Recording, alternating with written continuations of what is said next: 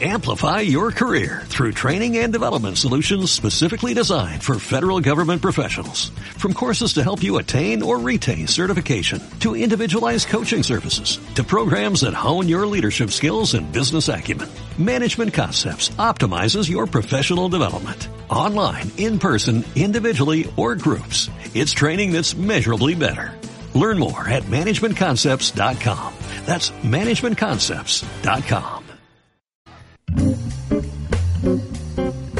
Aquí empieza tu micro abierto. Cantante, escritor, voluntario, todo alineado con la música más personal. Los silencios de Ela abren para ti.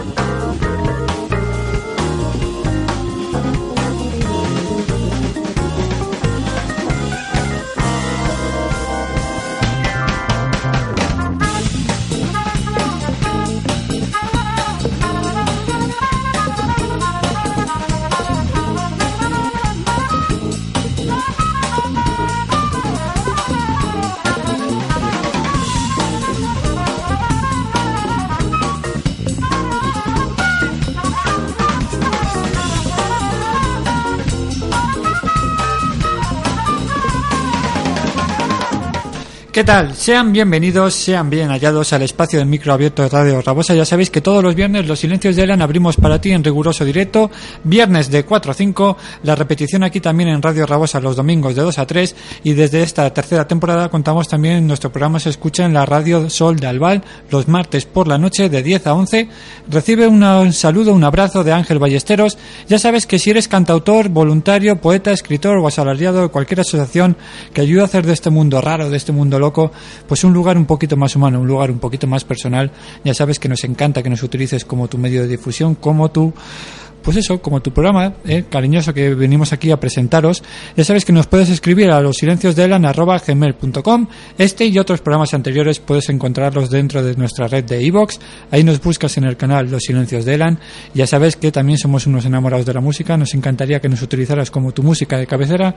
Así que sin más, te pongo ya una cancioncita. Empezamos ya con el invitado de esta tarde. Un saludo.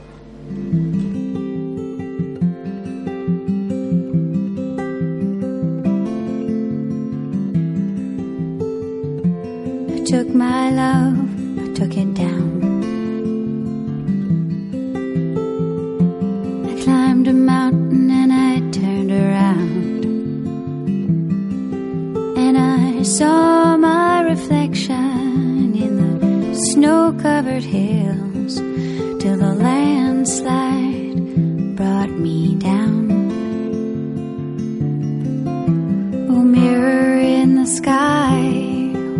love?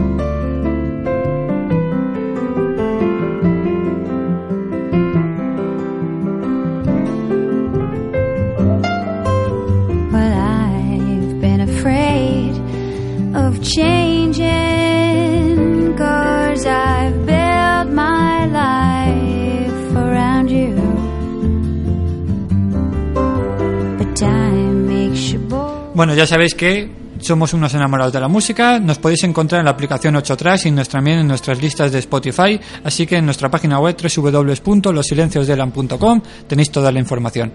Y sin más, pues damos la, la bienvenida a nuestro invitado de hoy, Pedro García. Muy buenas. Buenas tardes. ¿Cómo estamos? Muy bien, muy bien y bien acompañados. Muchísimas gracias. Te veo, te veo también. Pero por cierto, ¿tú eres muy navideño o no? ¿Te gustan las fiestas que van a venir o, o eres de los que hay, hay gente que la, te lo pregunto porque me, me, he encontrado de todo, gente que la Navidad le pone más triste de lo que a mí. No, a mí lo que quizás no soy partidario es de las fiestas señaladas.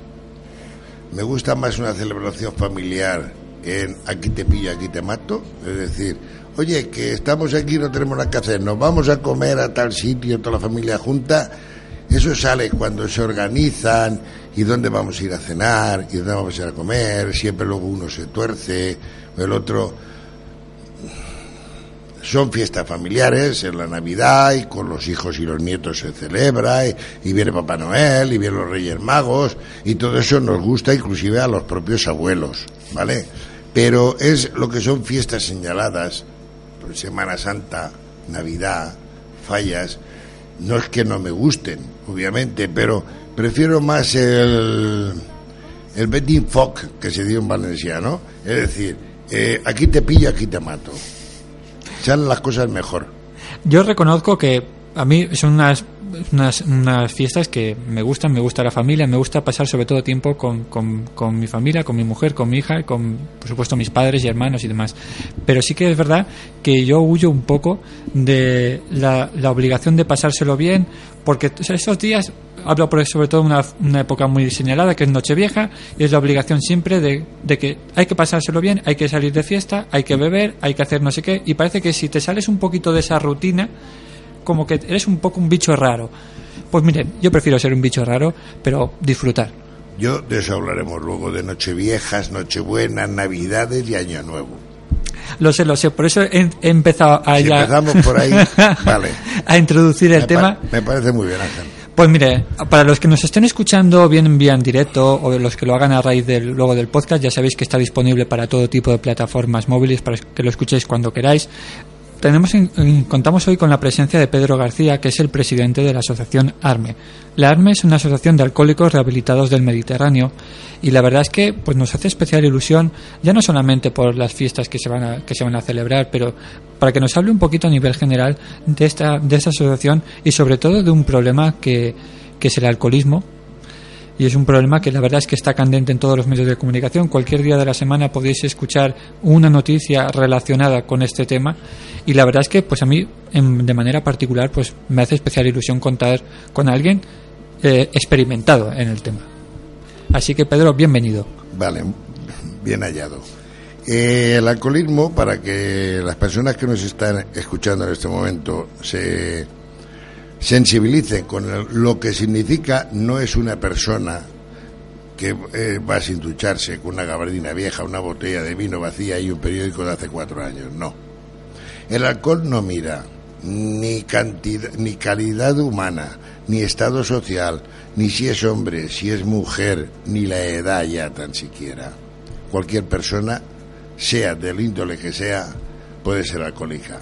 Hay un dicho que dice que el pobre se el rico se indispone y el pobre se emborracha. A cualquier persona le puede afectar el alcoholismo, pero el alcoholismo no es sinónimo de borrachera, cuidado. Un alcohólico no tiene por qué emborracharse.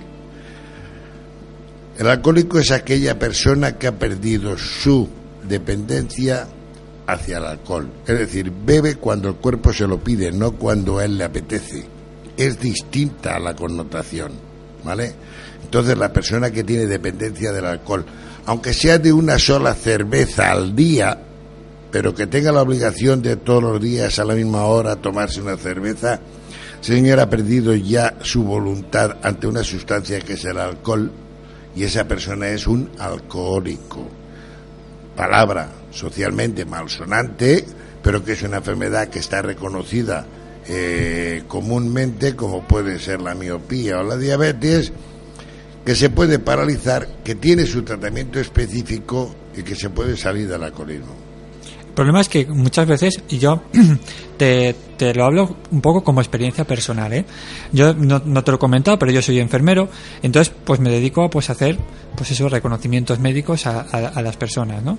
Y hay muchas veces que te encuentras con la situación de que la gente te dice, cuando le preguntas si, si fuma, si bebe y demás, muchas veces la gente asocia a que cuando tú le dices, bueno, vale, entonces eres bebedor de una cerveza al día, a- a raíz de lo que comentabas. No, no, yo no soy, yo no soy bebedor. No, mire, usted está bebiendo una cerveza. Yo no, ya no entro en la cantidad. Podemos discutir que 10, 1, 5 son diferentes, evidentemente. Pero usted ya es bebedor. Entonces, muchas veces la gente rehuye el, cuando uno ve la palabra alcohólico o la etiqueta de alcohólico, se queda un poco como diciendo, oh no, yo, yo no bebo tanto, si total, yo bebo.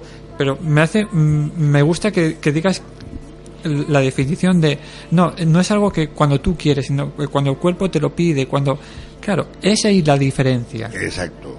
Eh, hay que tener en cuenta una cosa, que no porque una persona lo vea a lo mejor embriagado por la calle, sea alcohólico. Hay mucha gente que va a una boda, eh, se casa un hermano, una hermana, un familiar, esto y lo otro, y esa noche, por lo que sea, esta persona se indispone ante el alcohol. ¿Vale? Eso no quiere decir que sea un alcohólico, porque a lo mejor pasa luego tiempo, tiempo y tiempo y no bebe, no. A lo mejor el alcohólico es aquel que va a la boda y no bebe o bebe a escondidas porque la familia ha detectado que ya hay un problema de alcohol. Esa persona es la que tiene que decir, cuidadín, aquí qué está pasando. Generalmente, claro, hay una cosa que es que el alcohólico, yo, de por sí no entendíamos nuestra posición. Nosotros, cuando el familiar te dice, hombre, eh, que bebes mucho, porque estás siempre en el bar, siempre te veo con la cerveza, una copa de coñac en la mano, etcétera, etcétera. Ah, ah, bueno, bien, vale, eso es un ratito, esto porque ha venido fulano, ha venido mengano, siempre hay una excusa, pero yo dejo de beber cuando quiera. En ese momento dejamos de beber en casa, para demostrar a la familia que ya no bebemos. Pero la familia ve que llegamos en malas condiciones a casa. Y hay trifurcas, y hay riñas, hay malos tratos. Ahora mismo acaban de morir dos mujeres.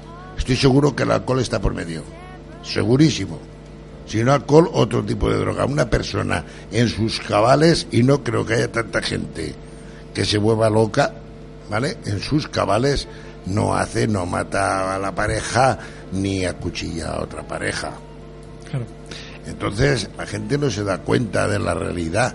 Pero tú me has dicho que eres sanitario, o en- bueno, o ATS, sí, sí, o técnico sanitario. Hasta los hospitales no tratan, no tratan bien, y lo tengo que decir públicamente, el alcoholismo. Los ponen en una camilla, los dejan dormir. La otra noche, por desgracia, o por suerte, estuve en urgencias en la fe. Junto con el familiar mío que salía, salía una chica con coma etílico, de salir de un coma etílico. Le pusieron una inyección para que se despertara y a las 6 de la mañana la mandaban a su casa. Esa chica, cuando ya llega con un coma etílico, es porque hay un problema de alcohol y lo tenía que derivar a psiquiatría, a una UCA o al médico especialista o llamar a sus padres porque la cría tendría 18, 19 años y decir, oiga, su hija está aquí ingresada con un coma etílico. Pero los padres en una reciente encuesta que se ha hecho del Plan Nacional sobre Drogas, de que si los hijos de 14 y 15 años están bebiendo hoy en día ya en los botellones, que me- este tema es muy largo.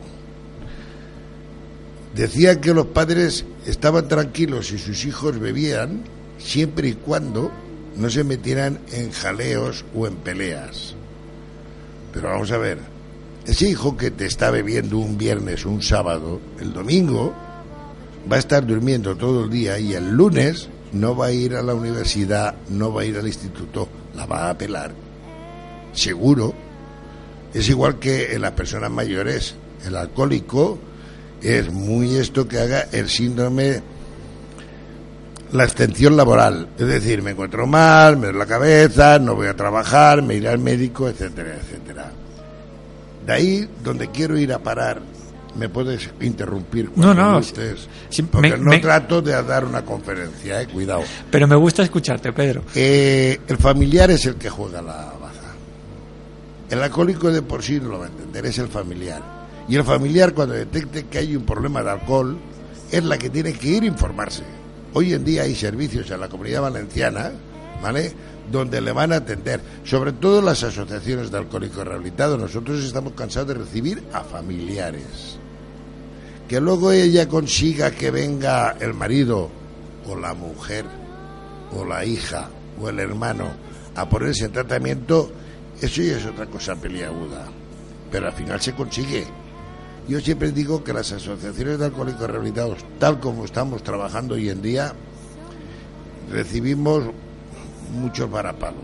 No tenemos el apoyo que deberíamos de tener de, las, de los centros oficiales, en absoluto. ¿eh? O sea, yo ya el otro día, como incidente, diré que llamé al Ayuntamiento de Valencia para hablar con la concejalía correspondiente y me dijeron, la secretaria de la concejala, que el alcoholismo no dependía del ayuntamiento.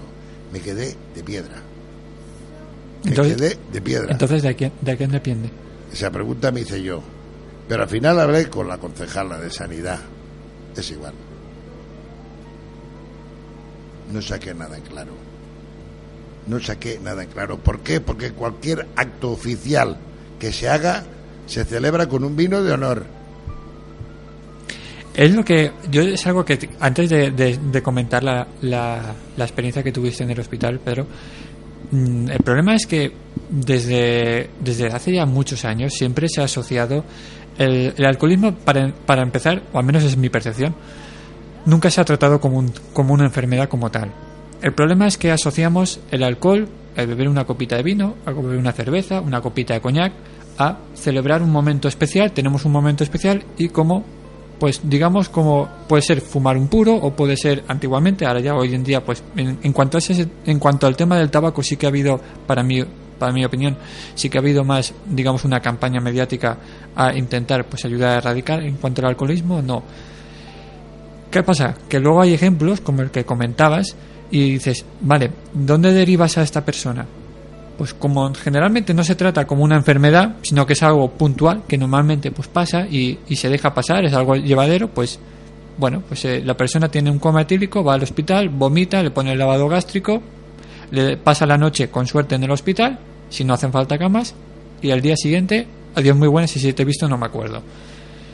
Ese es el problema. El problema es que no es una, o sea, la gente no tiene esa percepción del alcohol como una enfermedad, pero sin embargo es algo que está ahí que desencadena otra serie de, como bien decías, el te- tema maltrato de género o pueden ser otras muchas enfermedades, Muchísimos problemas. pero es un factor desencadenante. eh, mira, Ángel, eh, en el año 98 yo era tesorero de una federación nacional y ya entonces el Ministerio de Sanidad, no recuerdo quién era el ministro o la ministra entonces, nos decía en una reunión que el coste sanitario de los ingresos hospitalarios de enfermos con patologías producidas por la ingesta masiva de alcohol en aquel entonces ya superaban los 2 bi, bi, con B, billones y medio de pesetas.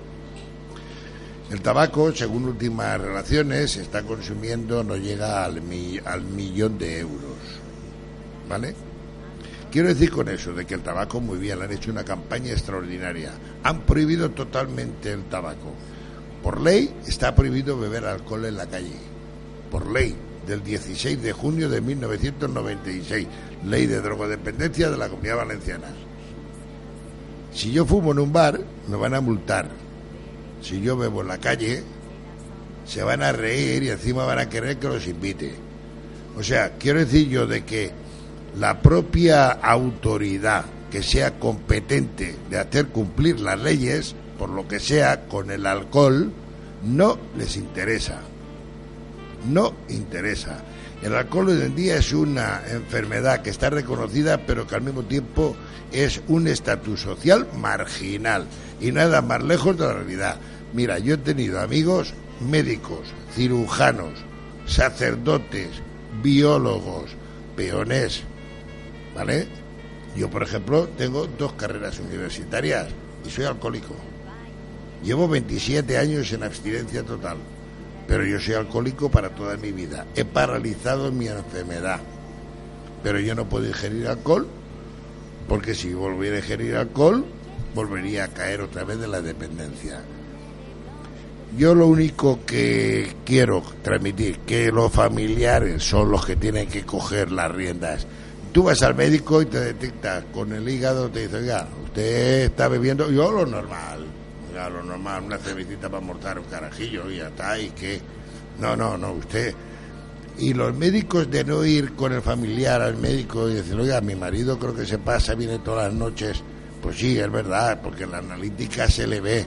Bueno, lo mando a la UCA, pero no cogen a un a una persona exactamente dice, no, mira, vete a una asociación de alcohólicos, llámese la que se llame, hay muchas, en, hay cerca de 200 en toda España, que son pocas, que como decía un amigo mío en paz descanse, ojalá hubiera una como asociación de vecinos, que gente a verla, hayla. Y la gente lo que pasa es que no lo quiere ver, la gente ve la paja en el ojo ajeno y la viga en el propio no. Pero lo que le el, muchacho del sexto sí que se borracha, lo veo venir todas las noches. No, mi hijo de vez en cuando viene y vomita en el pasillo. Pero es lo que, lo que decías, Pedro, es, es que estoy totalmente de acuerdo contigo en el sentido de que tú ves una analítica eh, y el médico le dice, o médico, el personal sanitario, el que sea. ¿eh? No, no, yo no, no, me voy a meter con los médicos por ser enfermero, ni mucho menos. Dice, oiga, usted tiene que beber menos. Ah, vale, vale. Y se acaba ahí la recomendación. Y punto. Ahora, si usted fuma, oye, mira, que es que hay unas campañas, hay, mira, tenemos aquí un, un estudio, tenemos aquí una serie de pautas, pues mira, pásate aquí que tenemos una especie de charlas para... Claro, esa es la diferencia. No, y le dice, si sigues fumando te mueres. Pero no le dicen, si sigues bebiendo te mueres.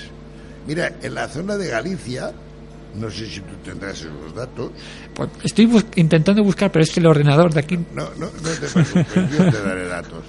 Esto, los cánceres de garganta, los del agujerito, ¿vale? La traqueotomía esta, se le hace más a los alcohólicos que a los fumadores.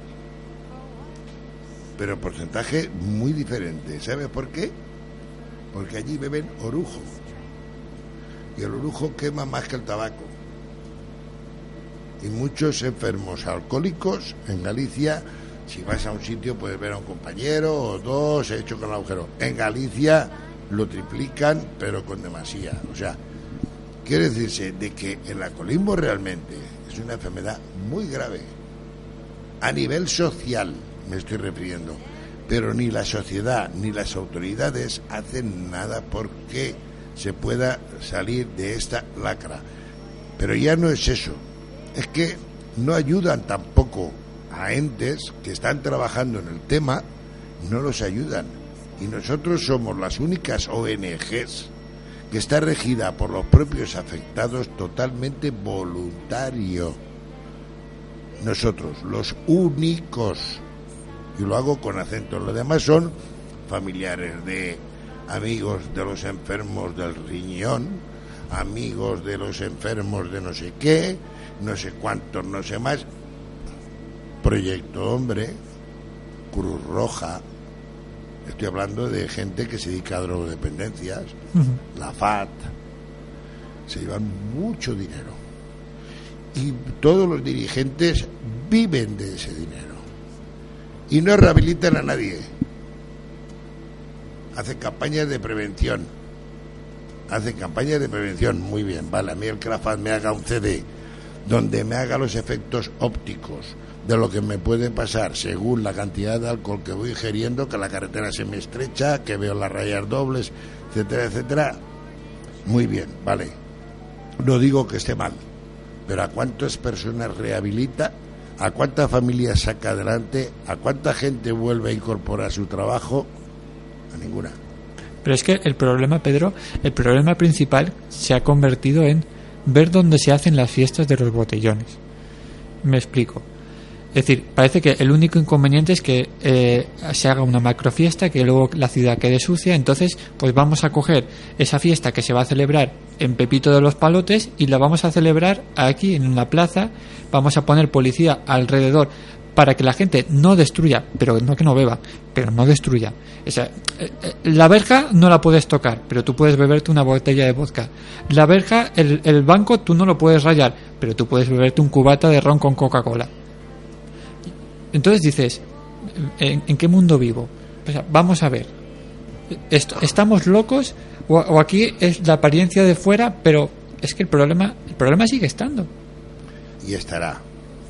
Y estará. Mira, eh, el botellón es una cosa que está prohibida por ley. Prohibida por ley, porque al fin y al cabo están bebiendo en la calle.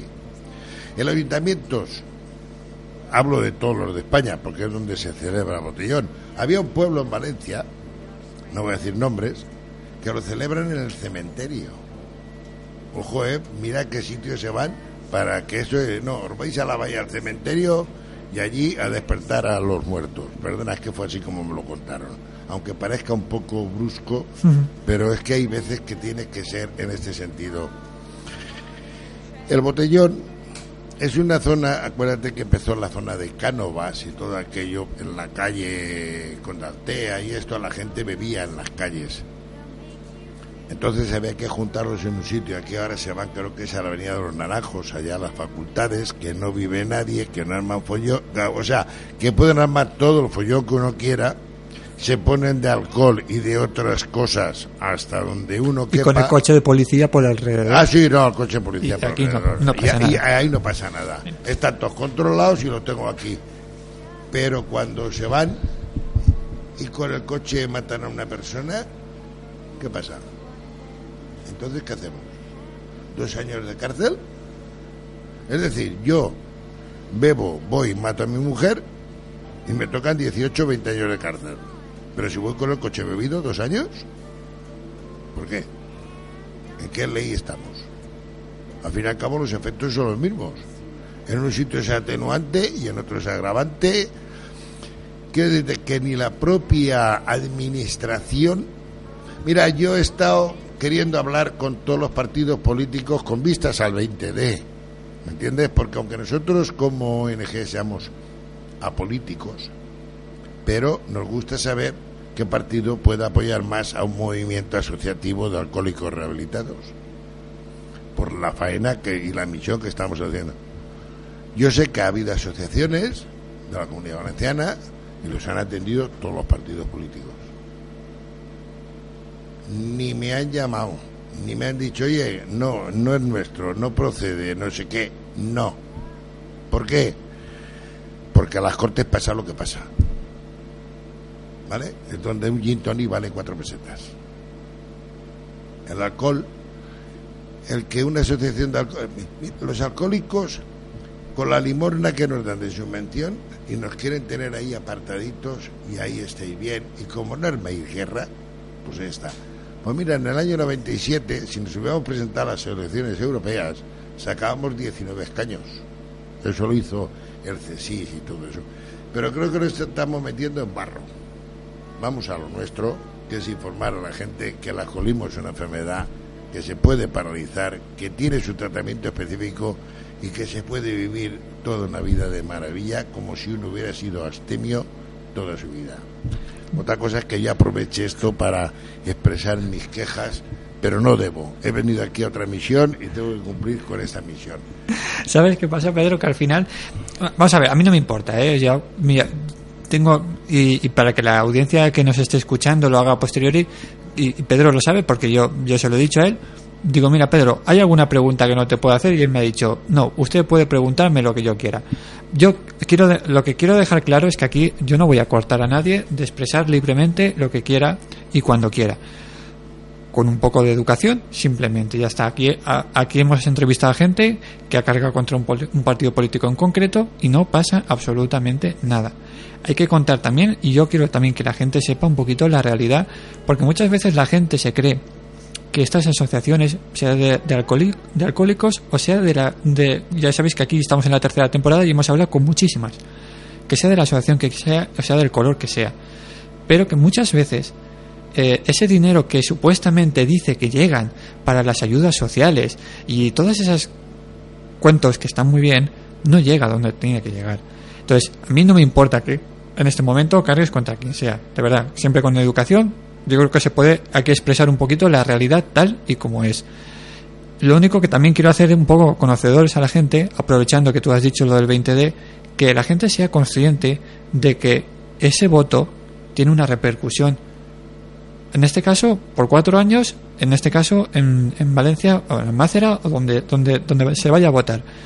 Pero que no se dejen llevar un poquito por la, la presencia o el populismo de algunas cosas, sino que sean un poco conscientes y conocedores de qué cosas apoyan los partidos políticos, a quién apoyan, cuál es su programa electoral, hacia qué se va a dedicar el- el- los esfuerzos, que luego es verdad, hablando mal a prisa, que no la meten dobla, pero sí que es verdad un poco que a priori seamos un poco conscientes y seamos un poco serios de votar a verdaderamente quien verdaderamente merezca el voto y no nos dejemos llevar por el populismo de las de las coletas de los de los marianos o de, de lo No. que sea ¿eh? No hay que decir nombre ni coletas ni no coletas. Son todos iguales a nivel de drogodependencias.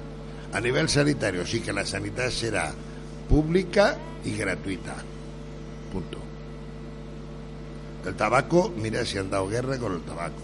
Han obligado a los paquetes de tabaco a poner un pulmón seco o esto y lo otro. ¿Por qué no ponen un hígado dibujado como si fuera cerrótico en las botellas de alcohol? bastante tardamos en conseguir que pusieran el bebe con moderación es tu responsabilidad. ¿Vale? O sea, quiero decir yo con ello de que si es que hasta una vez una ministra, creo que era la ministra Salgado, quiso sacar una ley de prohibir la venta de alcohol a menores de 18 años, y el propio presidente del gobierno, el señor Zapatero, se la cargó porque si no iba a perder los votos en La Rioja y en Castilla-La Mancha. Entonces, que no, que ¿Qué? dejémoslo ahí y que hablemos con las familias, hablemos con las personas que creen que tienen padecen de alcohol, que se informen su médico de cabecera.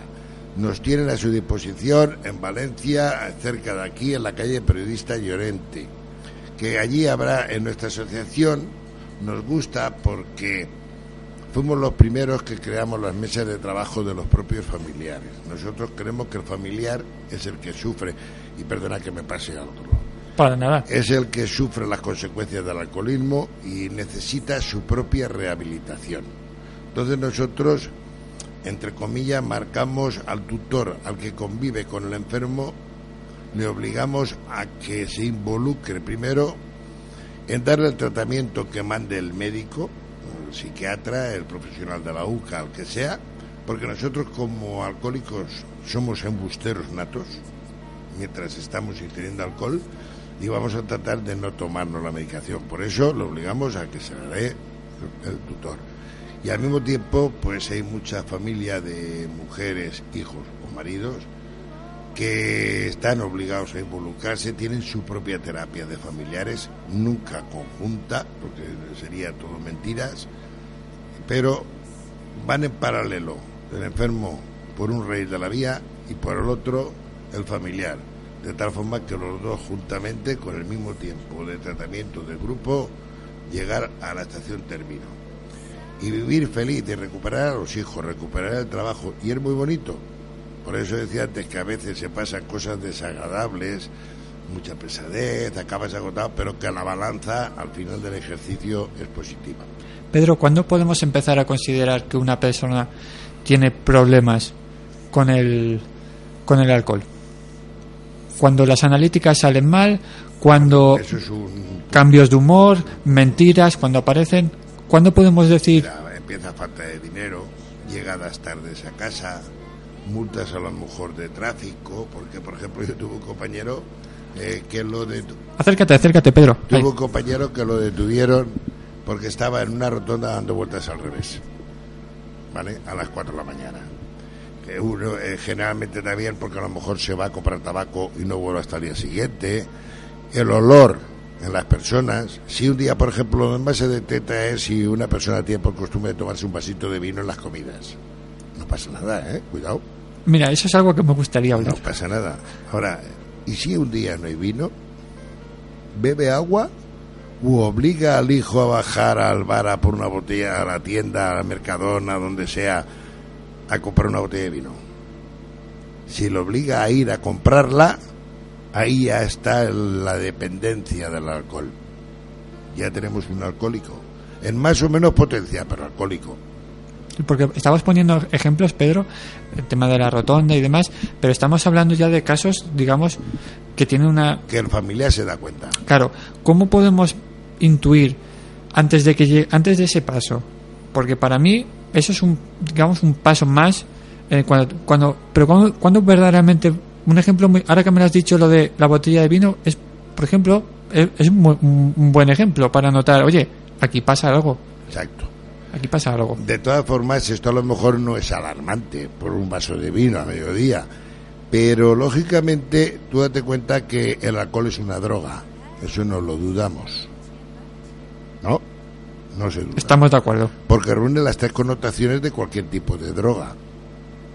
Aumento de tolerancia, la propia dependencia y síndrome de abstinencia. Generalmente cuando ya una persona consume ingesta de alcohol un poco elevada, pues por la mañana se levanta con temblores de manos. Tiene rampas por la noche para dormir. No siempre, no tiene por qué las rampas ser por culpa del alcohol, pero en el que bebe, pues es otro síndrome de abstinencia. El nerviosismo. Cuando uno está durmiendo, el levantarse nervioso, el madrugar mucho, es porque nos está faltando un alimento que nos pide el cuerpo, que es el alcohol. Le pasa igual a los que fuman, ¿eh? Les pasa igual. Eh, detectamos que llega, pues depende cómo llega, a lo mejor algún día que llegue un poco raro, que no se puede hablar con él, que le pones un problema y pasa del problema, que me encuentro mal, que me voy a la cama, en fin, el familiar detecta cuando hay el problema de alcohol, seguro, o sea, eso seguro, y a los hijos sobre todo, que no le permitamos que nos venga con borracheras todos los fines de semana. Ahí hay algo grave y hay que ponerlo en papel de médicos. Y hay que llevarlo al médico y decirle, mire usted, este muchacho, porque eso es lo que se llama alcohólico intermitente. Y de esos hoy en día, por desgracia, hay muchos, y no solamente es que tomen alcohol, es que cuando uno se va de fin de semana, el alcohol, como desinhibidor del sistema nervioso central, al final, por ingerir mucho, eh, digamos que la fortaleza física del cuerpo se hunde.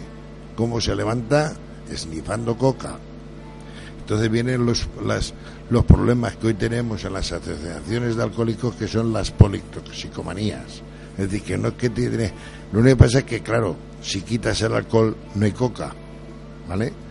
Pero hoy en día ese problema lo que pasa es que el que consume alcohol y el que consume coca, no vamos a decir nada, el meollo que tiene en la cabeza con los perjuicios que eso le puede ocasionar. Ujú. Y ahora hablamos, Pedro, eh, un afectado o que llega a vuestra asociación. Por cierto, vamos a hablar, digo la, la página web, es asociación arme, a r m -E, punto org. Eh, ahí tenéis toda la información disponible acerca de la asociación. Pedro, vamos a hablar un poquito de la asociación y luego te haré, te haré otra- otras preguntitas más. ¿Cuándo se funda la asociación? Hombre, concretamente las asociaciones o la mía. La tuya, estamos hablando de Arme. La mía. Arme se funda el, el 16 de junio de 1993 en un restaurante chino. Deduzco que estabas tú presente. Sí, claro. Esto, quiero decir yo con esto de que yo me rehabilité en otra asociación, pero yo no entiendo las asociaciones tipo ambulatorio. Yo, por gracia, como he dicho, fui tesorero de la Federación Nacional, pude viajar por todas las de España e iba cogiendo lo que más me gustaba. Desde el año 88, yo dejé de beber el 28 de abril de 1988 y fui tesorero nacional hasta el año 2000. Pero en los años 1900, yo ya era tesorero, pues entonces yo viajaba a Madrid, veía cosas y demás. Y entonces yo lo quise plasmar en mi asociación, no me dejaron o no quisieron hacerlo, y entonces siete matrimonios fundamos una. Ahí nació ARME, Alcohólico Rehabilitado del Mediterráneo. Estamos desde el año 93, nos dieron la primera subvención, hicimos ya un primer congreso, vinieron 161 personas, inclusive vinieron de Córdoba, fueron los cuatro conferenciantes de alta relevancia a nivel de comunidad valenciana. Quiero decir con ello de que en la asociación ARME no tenemos psicólogo. Creemos que los psicólogos tienen que estar en la seguridad pública, como muy bien marca la ley de drogodependencias. Y entonces siempre hay, todas las tardes, hay un enfermo y un familiar. Cambiados. O sea, un enfermo y un familiar que son compañeros. Y entonces si ahora la asociación se presenta a un señor que es alcohólico a pedir información, cosa que ocurre dos veces al año, pues hay un enfermo alcohólico que le va a atender. Y se van a entender perfectamente. Y si viene un familiar a pedir información, le va a atender un familiar, que le va a informar cómo ella logró que su, familia, su pareja, por decirlo de una forma, dejara el alcohol y poco a poco le va a ir guiando. Y ha habido, la más que nos ha costado ha sido un familiar que venía una vez a la semana y durante seis meses y al final consiguió poner al familiar en, en tratamiento, vamos. Allí se hacen los grupos de enfermos y familiares lunes, de enfermos lunes y miércoles y de familiares martes y jueves. Y luego nuestra asociación los sábados se convierte en un casal fallero. Es decir, nosotros no queremos que Arme sea un ambulatorio donde vamos a dejar de beber y punto. Allí los sábados involucran hijos, nietos, juegan a parchí, juegan al trivial, juegan al dominó, juegan al truc, una cena de sobaquillo.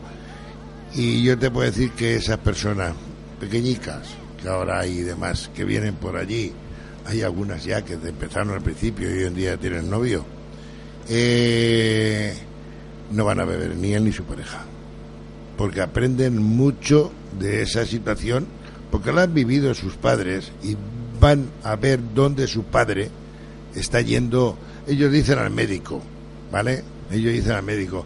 Pero eso, digamos que estamos haciendo también así una verdadera campaña de prevención hacia esa juventud. Se puede torcer, no cabe la menor duda, pero bueno, trataremos de que no. Y ARME está funcionando así, ha hecho un congreso cada dos años. Tengo el orgullo, lo puedo decir con mayúsculas, de que cuando hicimos el 15 aniversario he sido la única ONG de alcoholismo, la única en España, ARME, que consiguió la presidencia de honor de Su Majestad el Rey Juan Carlos I. Nunca habían aceptado la familia real ni a congresos nacionales y en esta ocasión ARME contó con ese honor, cosa que me congratula, ¿vale? Y hacemos cada dos años un congreso. Tengo ARME, a través mía, tiene muy buenos conferenciantes, buenos amigos en Madrid, eh, en distintos puntos de España, colaboran con nosotros donde puede. Y quiero decirte que el que se involucra en ARME, hombre, hay tonterías, hay esto, hay que le cuesta más y a que le cuesta menos, pero se sale. ¿Cuánto tiempo normalmente, Pedro? No puede, está claro que siempre lo hemos dicho desde aquí, cada persona es un mundo totalmente diferente y lo que a uno le va bien un tratamiento, al otro puede ser totalmente un desastre. Pero más o menos, a raíz de la experiencia que tú tienes, Pedro, ¿cuánto podríamos decir que una persona puede estar saliendo del, del alcoholismo? ¿Entre cuánto y cuánto tiempo? Vamos a ver. Eh, dijéramos que el tratamiento médico, una persona que desde que empieza ya no ingiere nada de alcohol, lo que es el tratamiento, dijéramos, específico, el médico normalmente a los 12, 14, 16 meses le va a dar el alta. ¿Vale? El tratamiento de grupo es más largo, la dependencia psicológica es mucho más, más, más garda. Normalmente entre los dos grupos que hacemos, eh, porque el lunes es un primer grupo, es una toma de contacto, es aprender lo que es el alcohol, dónde nos ha llevado, el tratamiento, pues mi analítica ha bajado, pues el hígado lo tengo más, más más desinflamado, etcétera, etcétera. Y la segunda es donde ya tocas temas de los problemas que te ha causado el alcohol para llegar a una rehabilitación. Esa rehabilitación es que pase lo que pase, vas a vivir y tengas buenas o malas noticias no vas a refugiarte en el alcohol como ahora normalmente decimos. Calcúlale unos tres años, tres años y medio de terapia de grupo. Bueno, tampoco digamos de terapia porque no hay ningún profesional, de, de trabajar en grupo. Yo siempre digo que luego la asociación hay que abandonarla. Hay gente que luego ha abandonado y a los nueve años así se ha olvidado de dónde estaba y lo que era. Y con la cerveza sin alcohol ha recaído. O sea, nosotros no podemos usar sustitutivos. Pues si alguien me está viendo que diga, no, yo tengo problemas, pero voy a beber cerveza sin alcohol, o voy a beber en vez de vino, voy a tomar mosto. No. Era una pregunta que te quería hacer. ¿Cómo puedes hacer, Pedro, a la gente que, que viene con el problema, eh, ¿hay algún sustitutivo que tú puedas decir, mire, no puede beber cerveza, pero puede beber cerveza sin alcohol? No puede beber vino, pero puede beber mosto. No puede beber esto, pero puede... No. Me río porque había un compañero, no está con nosotros, que tenía la barra del bar el mosto y detrás de la barra del bar el vaso de vino. Venía la familia, lo veía, ¿qué está bebiendo? Eh? Míralo, mosto. El olor es más o menos similar al del vino, pero cuando la familia se iba, metía la mano por detrás de la barra y sacaba el vino. No, los sustitutivos son problemas de, de recaída, ¿eh? está demostrado. Y además te lo explico, si yo tomara cerveza sin alcohol, yo tengo la mente de que voy a tomar cerveza sin alcohol. Generalmente cuando beben cerveza sin alcohol, los que lo hacen beben muchísima cantidad de cerveza de sin alcohol. Es que esto es agua, esto... ¿Qué pasa? Que si un día va al bar, Manolo, Pepito, ponme una cerveza sin alcohol. Bueno, perdóname Juan, que no ha venido el repartidor, no tengo, tío. Por un día no pasa nada, ponme una caña. Dicen, yo no la he probado, que el sabor no es el mismo. La neurona de la dependencia psicológica, ¿vale? Enseguida que detecta algo de alcohol, inclusive los jarabes, cuida con los jarabes, los que somos alcohólicos o estamos en tratamiento, porque tú sabes que muchos excipientes es etanol. Esto, la neurona enseguida se dispara y empieza enseguida luego ya tú a pensar, coño, me tomé una cerveza normal la semana pasada, pues supongo que me tome otra a largo, zapatiesta, recaída segura. El monstruo es lo mismo con el vino. Hoy en día hay mucha cantidad de bebidas que no tienen por qué tener alcohol y se puede vivir perfectamente. Yo aconsejo beber horchata, es buenísima.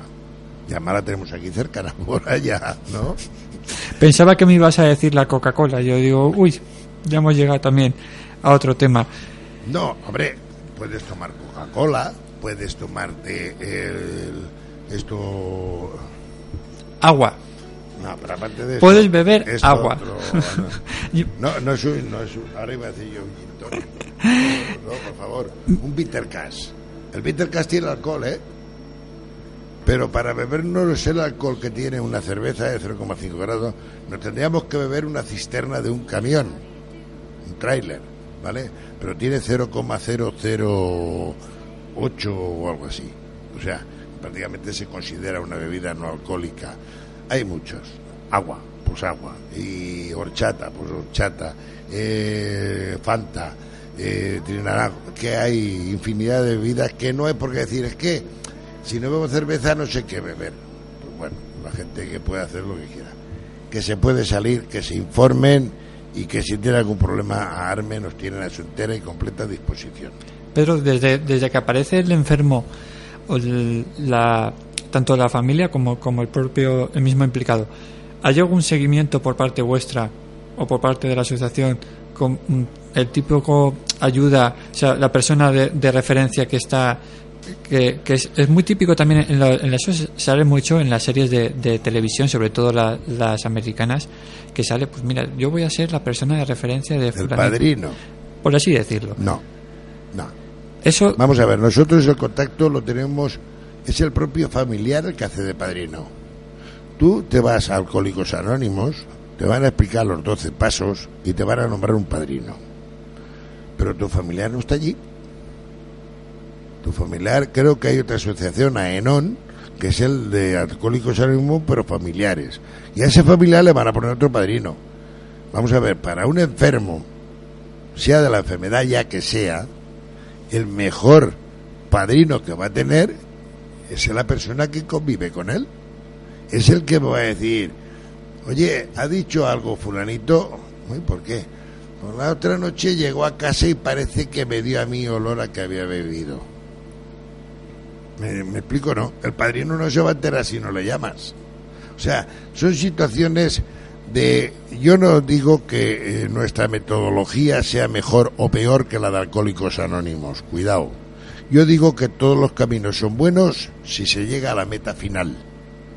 ¿Vale? Yo te puedo decir que de Alcohólicos Anónimos se han, yo he tenido en la asociación gente, inclusive uno era padrino, lo tenía yo rehabilitándose en Arme. Y era padrino de dos o tres de Alcohólicos Anónimos.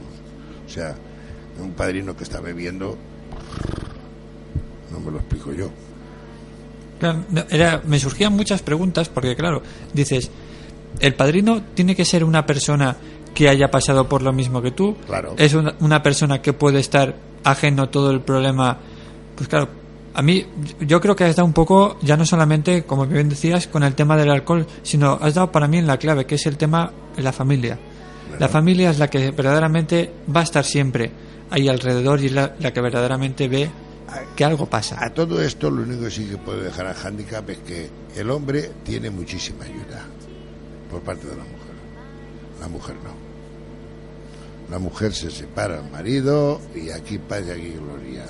Es decir, yo lo venía pensando en otros términos, una pareja, un matrimonio. El marido le es infiel. Cuidado, el marido le es infiel.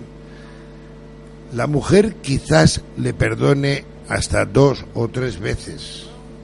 Siempre hay una segunda oportunidad, es el padre de mis hijos, etcétera.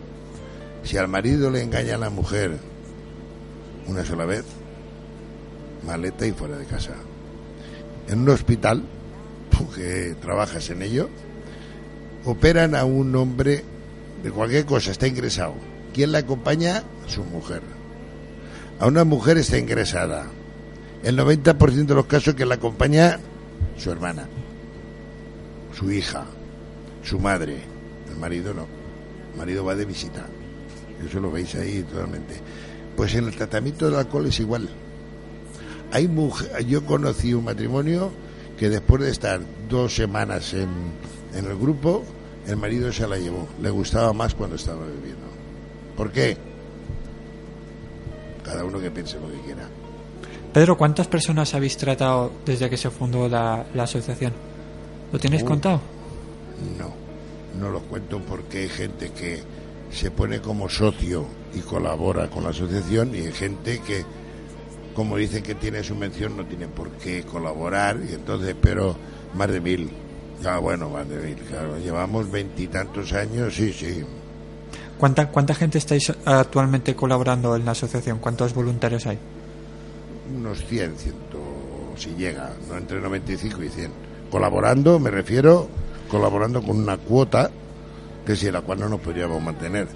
Y si colabora, pues habrá unos 10 o 12. Nosotros ten en cuenta que tampoco queremos ser masivos. Yo prefiero tener 10 compañeros, por decirlo de una forma, por número redondos en el grupo, y que de 10 al cabo del año pueda sacar a 9, que no tener a 500 y que no salga ninguno. Porque no le puedes dar la misma atención a 500. No sé si me estoy explicando. Aunque tenga un psicólogo profesional en la asociación, no es necesaria. Para eso están los psicólogos en las UCAS, que hay dos por UCA. Creo que mucha, mucha gente se nos uy, ya se nos acaba el tiempo, que nos quedan cinco minutos, pero sí que hay, hay una pregunta que siempre me gusta hacer. Bueno, recu- recuerdo la, la página web, asociacionarme.org. También, Pedro, ¿dónde os pueden localizar en, en Valencia? Número de teléfono, si lo quieres decir también. En Valencia estamos a la calle Periodista Llorente número 3 Bajo. Es una calle que es travesía de la calle Málaga por la avenida Bujasot, justo detrás de la Escuela de Idiomas, ahí del río. Y el teléfono sí, 96-340-2020. Y has dicho también que se encuentra eh, por las tardes, ¿no? Allí, Sí, sí, allí por está. Bueno, tiene un contestador automático las 24 horas, pero las tardes de cuatro y media a nueve y media, allí tienen siempre un enfermo y un familiar para que les puedan atender. Sí que me gustaría, Pedro, acabar la entrevista y que me, que me respondieras de una forma sincera es el- la experiencia, por supuesto, que tú te has llevado o que te estás llevando colaborando en esta asociación, en tu asociación, y cuál fue el ejemplo que más, o sea, de, de ayuda que más te haya llenado. Es decir, mira, pues conseguí hacer recuperar a esta persona y eso ha sido para mí el mayor logro estando aquí. Aparte, me imagino de, de ti mismo, que entiendo que ya es bastante logro.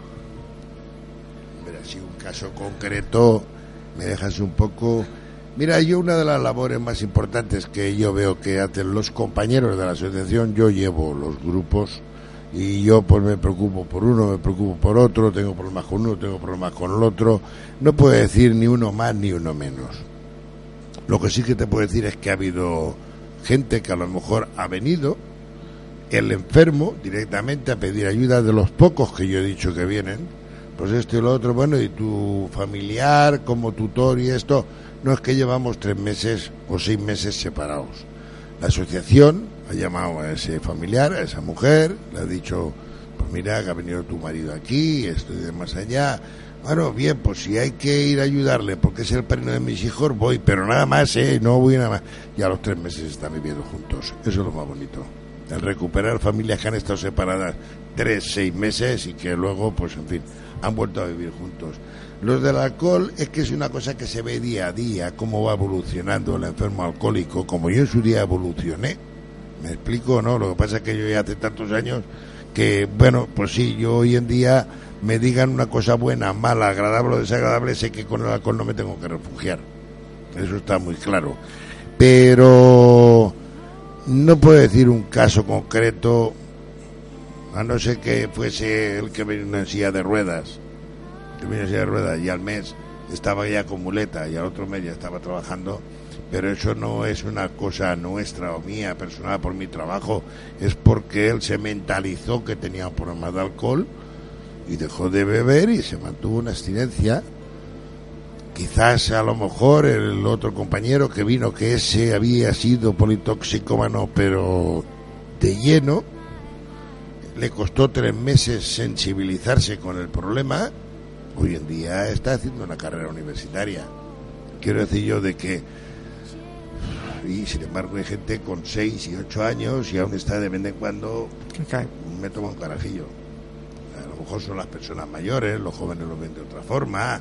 eh, los jóvenes dicen, hombre, pues que esto ya sea para toda la vida, eh, es costoso el mentalizarse una persona de a lo mejor de 32 años, decir, es que no voy a poder probar el alcohol ya en lo que me queda de vida. Y bueno, pues voy a intentar a ver, después de a lo mejor de cuatro o cinco años de haber dejado de beber, voy a intentar a ver si domino la famosa palabra, no, yo lo domino, no, tú no dominas nada. Una vez has caído y has pasado esa barrera que es la dependencia, eh, sea de la sustancia que sea, la hay del chocolate de este dulce, o sea que lo hay de todo. Y pues igual, una vez has pasado la barrera de que es la dependencia, no hay vuelta atrás, no puedes volver a, a tastarlo en ese sentido. Casos buenos hay, por eso te decía que la balanza es positiva. Pues Pedro, agradecerte hoy aquí la presencia en los silencios de Elan, desearte, darte las gracias por esa labor que estás haciendo, desearte pues todo lo mejor para este nuevo año, decirte que aquí tienes las puertas abiertas para cuando queráis y volvemos a hacer una charla que a mí la verdad es que me parece un tema muy interesante. De verdad agradecerte de todo corazón tu presencia hoy aquí, Pedro. Y a ti, nada, que nos estás escuchando en los silencios de Elan, ya sabéis que volveremos la semana que viene. Si te apetece venir a colaborar con nosotros, nos escribes a losilenciosdelan.com. Pues Pedro, un placer. Buenas tardes y muchas gracias a vosotros porque a veces la oportunidad que dais para poder informar a la sociedad de la problemática que lle- conlleva la ingesta de alcohol, pues siempre es bienvenida este ofrecimiento que nos hacéis de los medios de comunicación. Un Buenas abrazo. tardes. Un abrazo enorme, Pedro. Bueno, nos vemos ya la semana que viene. Adiós.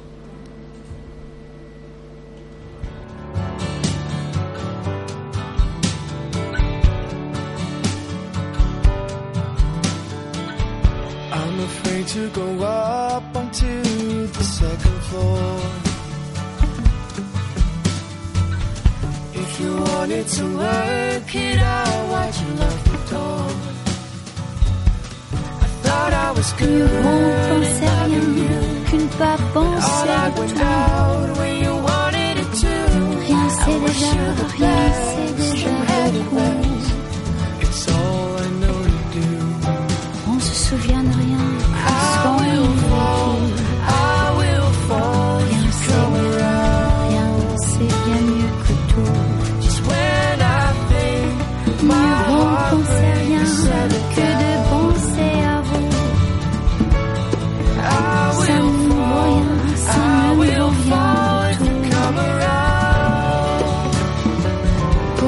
si de rien n'était, je pense à tout. Ces petits riens. We said goodbye, it was forever. Si c'était trois fois rien, trois fois rien en together. Évidemment, ça ne fait pas I think I've let